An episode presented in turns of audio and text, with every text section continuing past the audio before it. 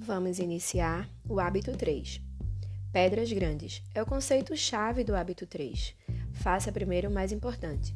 Agendar as pedras grandes primeiro, relacionamentos, tarefas e atividades mais importantes, evita que as nossas pedras pequenas ocupem tempo demais. Nesta atividade, vocês irão descobrir que as pedras grandes são nossos relacionamentos, nossas tarefas e atividades mais importantes. Identificar as pedras grandes nos ajuda a manter o foco nelas. Priorizar nossas pedras grandes economiza tempo e energia. Priorizar pode ajudar você? Claro, dá a você a vantagem de ficar focado. Depois de cuidar de suas pedras grandes, ou seja, das coisas mais importantes para você, você relaxa sabendo que as coisas mais importantes estão sendo feitas. Um abraço, boa atividade!